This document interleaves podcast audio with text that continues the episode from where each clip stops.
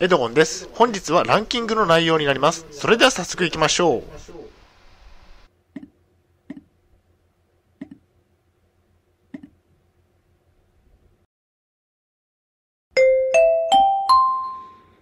はい、H キャプチャンネルにようこそ。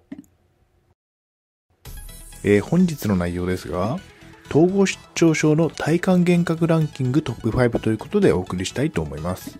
前提条件としましては、現在は統合失調症を患っています。精神病院に3年間入院をしていました。え主観的なランキングです。大変申し訳ないのですが、ポッドキャストの方は写真が見れないのでご了承ください。それでは、統合失調症の体幹幻覚の第5位からですね。第5位は、えっ、と、皮膚のピクピクですね。えっ、と、体幹幻覚を感じると皮膚がピクピク動くんですね。体幹幻覚として感じられますね。頻度はそこまで多くはないですね。えー皮膚がピクピクするのは気になりますが、無視をしていますね。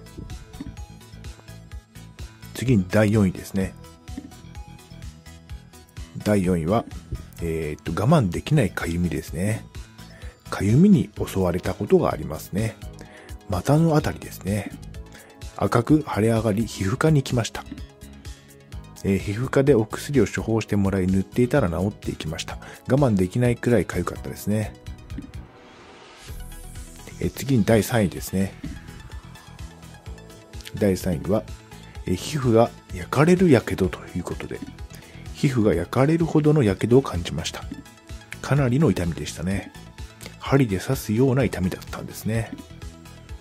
え皮膚に火傷を負ったような痛みでしたね。体幹幻覚なので無視をするしかありません。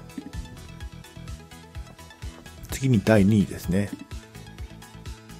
第2位は、内臓をえぐられるような激痛。え胃や腸に激痛が走りました。我慢できないほどの激痛だったんですね。半年くらい続いたんですね。夜も眠れなかったですね。内臓に激痛が走りました。痛かったですね。半年もよく我慢できたなと思いますね。痛みを感じながら仕事もしていました。次に第1位ですね。第1位は、え喉を刺すような痛みですね。喉を刺す痛みを感じました。声も出しづらくなったんですね。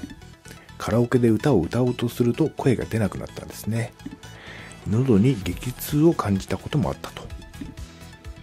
喉が痛く2週間くらい続いたこともありましたね。きつかったですね。えーそれでは本日の行動プランに入っていきたいと思います。お薬をしっかり飲みましょう。統合失調症の体幹幻覚は厳しい症状ですね。えー治療を継続しましょう。